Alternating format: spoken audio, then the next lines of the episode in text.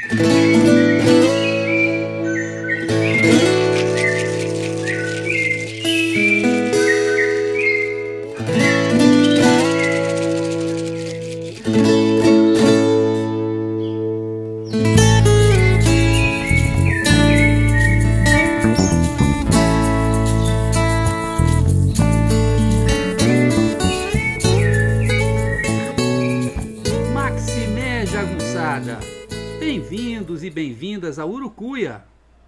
podcast feito para te ajudar a ler Grande Sertão Veredas e outras obras do nosso amado João Guimarães Rosa.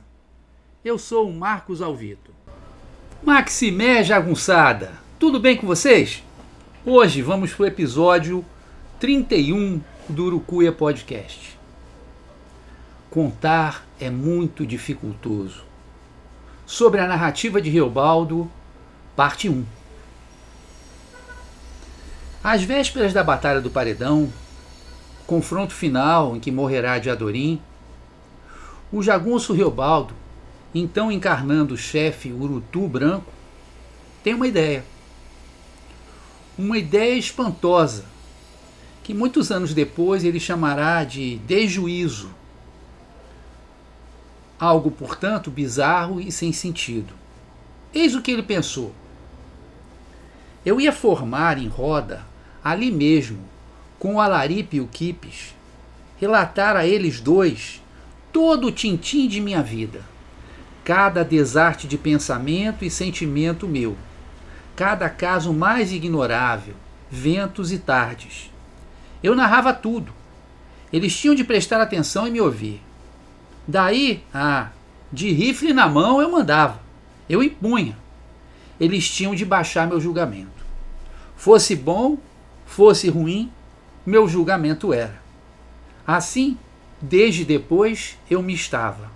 Rogava para a minha vida um remir, da outra banda de um outro sossego.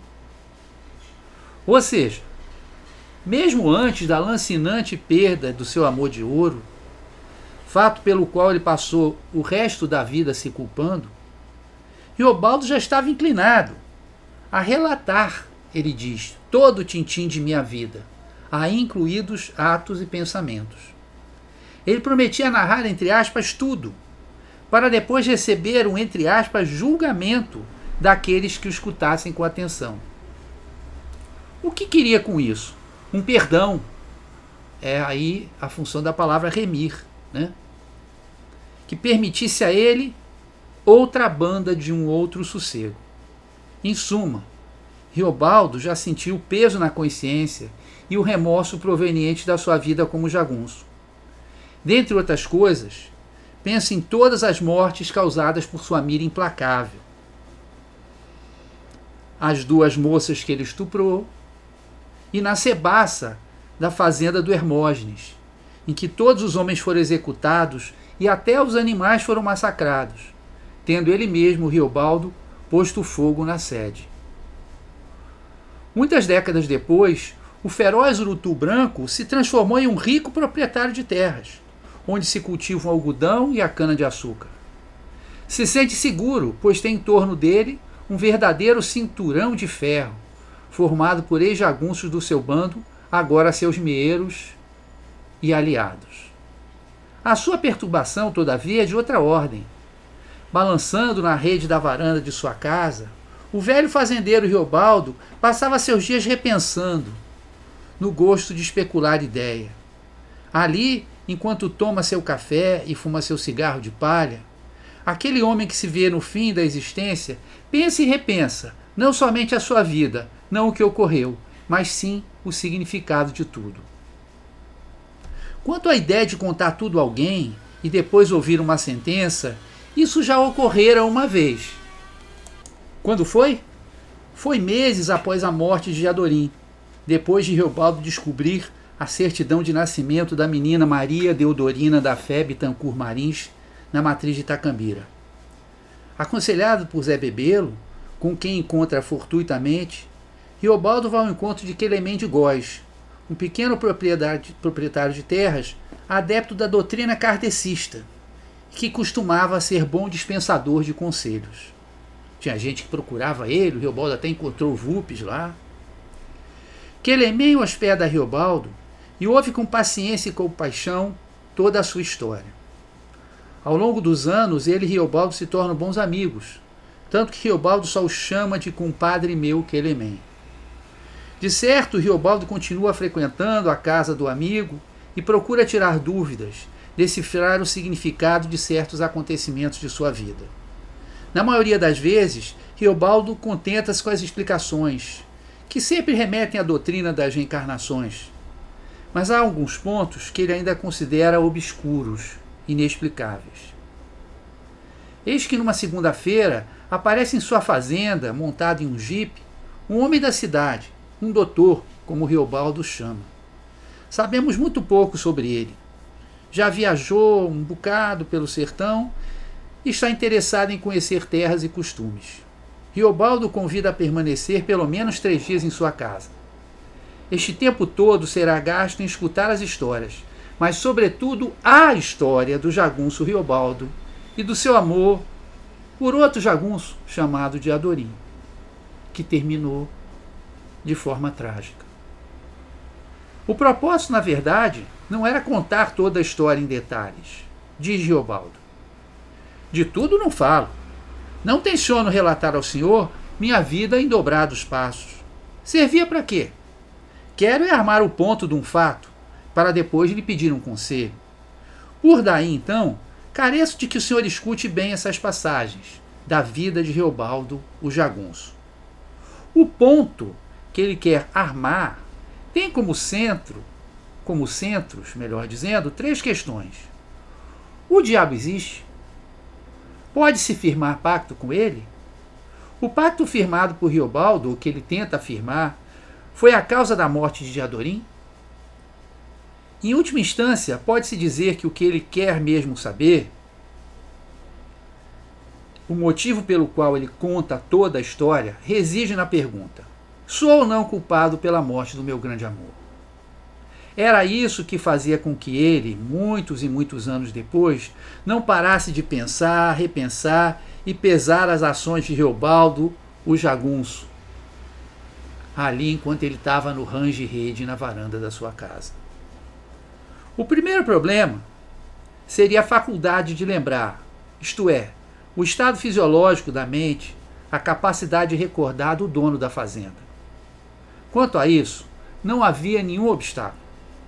Ao longo da narrativa, o velho Riobaldo demonstra ser capaz de lembranças pormenorizadas acerca de tudo o que aconteceu quem estava presente, incluindo vestuário e armamento, o que cada um disse, as reações, o clima, os animais, a flora, incluindo até mesmo o tipo de capim e o passarinho que cantava naquela hora. A riqueza de detalhes é tal que somente neles acreditamos por se tratar de um personagem literário. O próprio Reobaldo louva sua memória, ou melhor, sua capacidade de lembrar. Ele diz: eu tenho retentiva que não falta. Mas ele mesmo sabe que esse lembrar não é tão simples. Como ele diz. Ah, mas falo falso. O senhor sente? Desmente? Eu desminto. Contar é muito, muito dificultoso.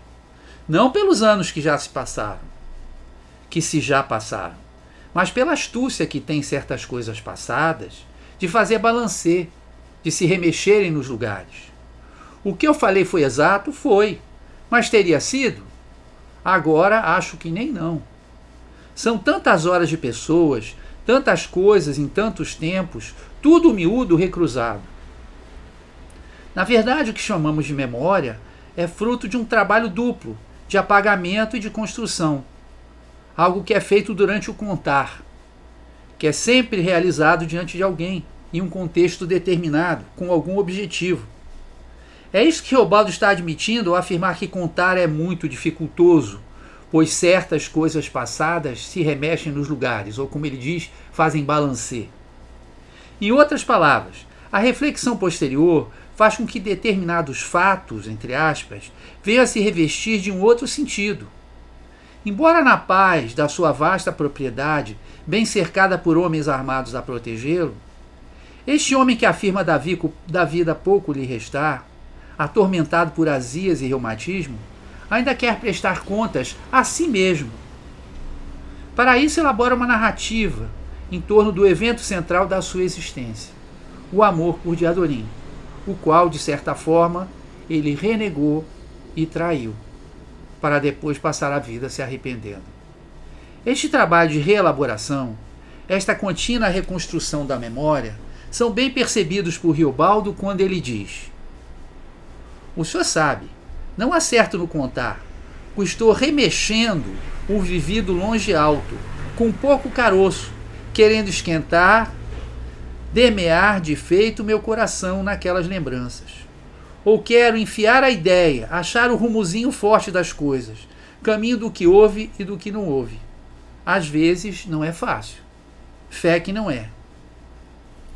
Riobaldo tem plena consciência que está contando sua história para um doutor, morador de cidade grande e detentor de saberes científicos, mas totalmente ignorante dos usos do sertão.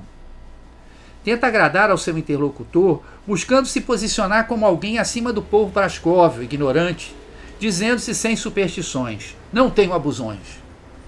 Mas logo cai em contradição, pois também ele oscila entre crer e não crer no diabo. Quando o doutor, todavia, dá uma boa risada da história do bezerro com a cara do demo, Riobaldo alerta quanto à seriedade com que deve escutar. O senhor ri certas risadas. E nunca mais em toda a narrativa temos notícia de uma outra risada dada pelo doutor, que logo aprende que está ali para ouvir e concordar, sem jamais ter o direito de pôr em xeque as concepções do antigo jagunço. Este sempre agradece quando o doutor com ele concorda, por exemplo, na não existência do diabo. Solto por si, cidadão, é que não tem diabo nenhum. Nenhum. É o que digo. O senhor aprova? Me declare tudo, Franco. É alta mercê que me faz. E pedir posso, encarecido. Mas não diga que o senhor, acisado e instruído, que acredita na pessoa dele. Não? Ah, lhe agradeço. Sua alta opinião compõe minha valia. Sem nunca deixar de reiterar, todavia, a importância daquilo para ele, mesmo que parecesse estranho, bizarro, ou para usar uma palavra ao gosto de Riobaldo, estúrdio. Ou seja, por mais esquisito que seja tudo isso, doutor, é importante para mim e para o senhor, para mim, que o senhor trate de ficar calado e escute. Em termos hipotéticos, entretanto, ele atribui um papel bem maior ao doutor, o que parece ser apenas retórica, pois não se realiza de fato. Ao doido, doideiras digo. Mas o senhor é homem sobrevindo, sensato, fiel como o papel. O senhor me ouve, pensa e repensa e rediz, então me ajuda. Além do peso simbólico da aparente aquiescência do doutor, havia uma outra enorme vantagem em tê-lo como escutador. Não sei, não sei. Não devia de estar relembrando isso, contando assim o sombrio das coisas. Lenga-lenga, não devia de. O senhor é de fora. Meu amigo, mas meu estranho. Mas talvez por isto mesmo. Falar com um estranho assim, que bem ouve e logo longe se vai embora, é um segundo proveito. Faz do jeito que eu falasse mais mesmo comigo. Mire e veja. O que é ruim dentro da gente, a gente perverte sempre por arredar mais de si. Para isto, para isso é que o muito se fala? Narrar sua vida, inclusive o sombrio das coisas diante de um estranho, era muito vantajoso, libertador mesmo, já que não havia vínculos profundos entre Riobaldo e o doutor, que nada sabia do velho fazendeiro e quase nada do sertão. Por isso, falar com o doutor permitia alcançar o propósito da autorreflexão Faz do jeito que eu falasse mais mesmo comigo. Muitos autores comparam esta situação a uma sessão psicanalítica, o que é uma imagem interessante, mas incompleta, já que a posição de escuta do doutor não lhe granjeava a possibilidade, ao contrário do que faz o psicanalista, de intervenções efetivas. Que é terapêutico para Riobaldo, não tenho dúvida, mas não é uma terapia psicanalítica. Riobaldo tem muito do que falar. Ele admite erros graves. Minha vida não deixa benfeitorias, mas me confessei com sete padres, acertei sete absolvições. No meio da noite eu acordo e pelejo para rezar. Posso. O senhor me releve tanto dizer. Chegava a se preocupar em como sua alma iria se desembaraçar de tantos sofrimentos e maldades, dados e sofridos. Informação que pergunto: mesmo no céu, fim de fim, como é que a alma vence se esquecer de tantos sofrimentos e maldades no recebido e no dado?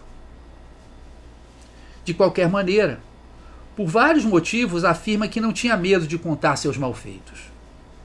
Sei que estou contando errado, pelos altos, desemendo, mas não é por disfarçar, não pense.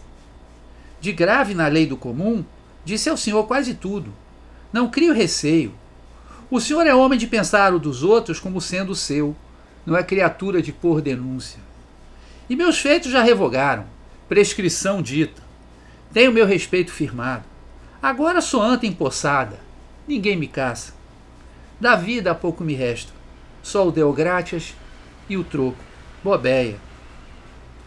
E explica muito bem ao doutor que não seria uma narrativa de guerras e batalhas.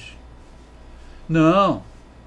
Eu estou contando assim porque é o meu jeito de contar. Guerras e batalhas, isso é como jogo de baralho, verte, reverte. Os revoltosos depois passaram por aqui, no caso, a coluna Prestes. Soldados de Prestes vinham de Goiás, reclamavam posse de todos os animais de cela. Sei que deram fogo na Barra do Urucuia, em São Romão, onde aportou um vapor do governo, cheio de tropas da Bahia. Muitos anos adiante, um roceiro vai lavrar um pau e encontra balas cravadas. O que resta da batalha é uma balinha perdida, já encravada numa madeira, né, numa árvore, e mais nada. Né? Fica claro neste trecho a seguir o que ele quer contar. Ele diz: o que vale são outras coisas. A lembrança da vida da gente se guarda em trechos diversos, cada um com seu signo e sentimento. Uns com os outros, acho que nem não misturam. Contar seguido alinhavado, só mesmo sendo as coisas de rasa importância. De cada vivimento que eu real tive, de alegria forte ao pesar, cada vez daquela, hoje vejo que eu era como se fosse diferente pessoa, sucedido desgovernado. Assim eu acho, assim é que eu conto. Então, contar as coisas significativas às vezes pode ser até fora de ordem, mas é a ordem que importa, é a ordem do sentimento. E ele diz que cada um daqueles momentos era uma pessoa diferente, e realmente. O Grande Sertão é um, também um romance de formação. Né? O menino Riobaldo, antes de encontrar. O garoto Riobaldo, antes de encontrar o menino e cruzar o São Francisco, né? atravessar o São Francisco, ele era uma, um, uma pessoa, depois passou a ser outra. Né? O Riobaldo, depois que entra na guerra, se torna o Serzidor, o Lagarta de Fogo, se torna o Urutu Branco, se torna o chefe, ele já é outra pessoa. Né? E tudo isso tinha que ser analisado. Não era como simplesmente fossem fatos encadeados da vida de uma única pessoa. Tem as transformações daquela pessoa. Né? Outro ponto importante e que tem a ver com esse anterior, é que a história não será contada em ordem cronológica, e sim na ordem do sentimento. Ele diz: O senhor é bondoso de me ouvir. Tem horas antigas que ficaram muito mais perto da gente do que outras, de recente data. O senhor mesmo sabe. Né? Elas ficam mais perto, não cronologicamente, mas porque são mais importantes para o coração. Né?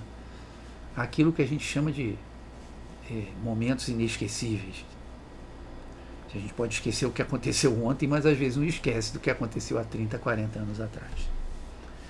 Sentado numa boa cadeira grandalhona de espreguiçar das de Cariranha, né, que é na Bahia, o velho fazendeiro admite que a narrativa que o doutor está escutando não é das mais fáceis de compreender, como sabe todo leitor de primeira viagem do livro e como eu sempre enfatizei quanto à questão do pântano narrativo, teve até um episódio sobre isso, se vocês quiserem podem procurar. Né um episódio aqui do, do nosso podcast, do nosso humildezinho podcast. Ele diz: Eu sei que, que isto que estou dizendo é dificultoso, muito entrançado, mas o senhor vai adiante. Inveja a instrução que o senhor tem. Eu queria decifrar as coisas que são importantes. Estou contando não é uma vida de sertanejo, se for jagunço, mas a matéria vertente. Queria entender do medo e da coragem, e da grã que empurra a gente para fazer tantos atos, dar corpo ao suceder. Reparem nisso, que é muito relevante. Ele esclarece que não está contando uma vida de sertanejo ou de jagunço. Ele está falando da matéria vertente, isto é, da vida. Em outras palavras, da condição humana e daquilo que nos leva a agir de tal ou qual maneira. É mais uma reflexão do que uma narração. Este ponto fica ainda mais patente quando afirma logo a seguir: Assim é como conto, assim é como conto. Antes conto as coisas que formaram passado para mim com mais pertença. Vou lhe falar. Lhe falo do sertão. Do que não sei. Um grande sertão. Não sei. Ninguém ainda não sabe. Só umas raríssimas pessoas e só essas poucas veredas, veredazinhas. O que muito lhe agradeço é a sua fineza de atenção.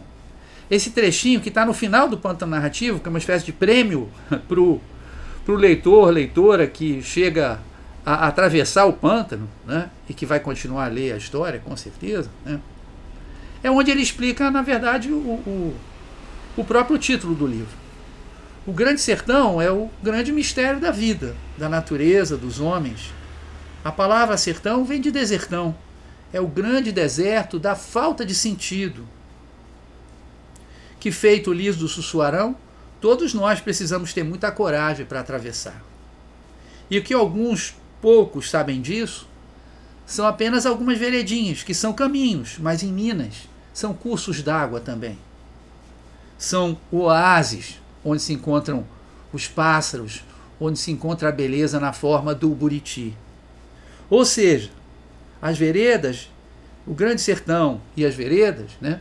E aí o título tem que ser lido com esses dois pontos como se fosse o breque. Grande Sertão, o sertão é grande, a aridez é grande. Entretanto, existem as veredas, né? É uma oposição entre a aridez da nossa ignorância e a vida e a alegria que a água e o conhecimento nos trazem. Esse, em última instância, é o objetivo da narrativa do Rio Baldo, né? é fazer é conseguir alcançar mais algumas veredinhas, né? desvendar um pouco mais esse mistério, conseguir tingir esse sertão um pouco mais de veredas, um pouco mais de um oásis de vida, de conhecimento, de, é, de consciência. Bom, aqui termina então o episódio 31. Contar é muito dificultoso. A narrativa de Riobaldo, parte 1. Semana que vem, se os deuses forem bons, tem a parte 2. Tá bom, moçada? Muito obrigado, então. Se vocês quiserem escrever, escrevam, manda um e-mail. Se que não quiser, curte, deixa uma mensagenzinha lá. A sempre gosta de um feedback, né? E por falar em feedback, agora vem então nossa trilha sonora, a linda música Acordais, do meu amigo Delfim, também chamado de Alex Rocha, e da Joyce Carvalhais que está no CD do mesmo nome, Acordar, disponível gratuitamente com a vida boa no, no Spotify. Então até semana que vem. Um grande abraço. Maximé! Tchau, um beijo, rapaziada!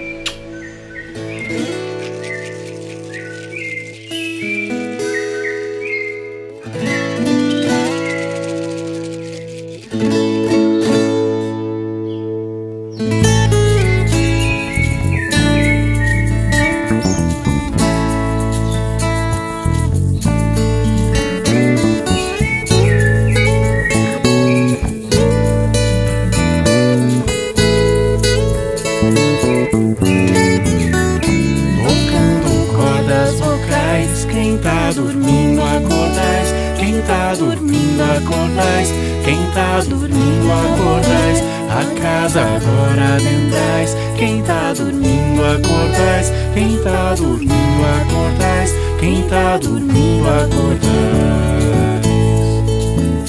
Peço licença ao Senhor, trago cantigas de paz, viola fina ensaiando o pôr do sol nos quintais, passarinho em se achegando, som entre os laranjais. Quanto mais vozes cantando, mais alegria.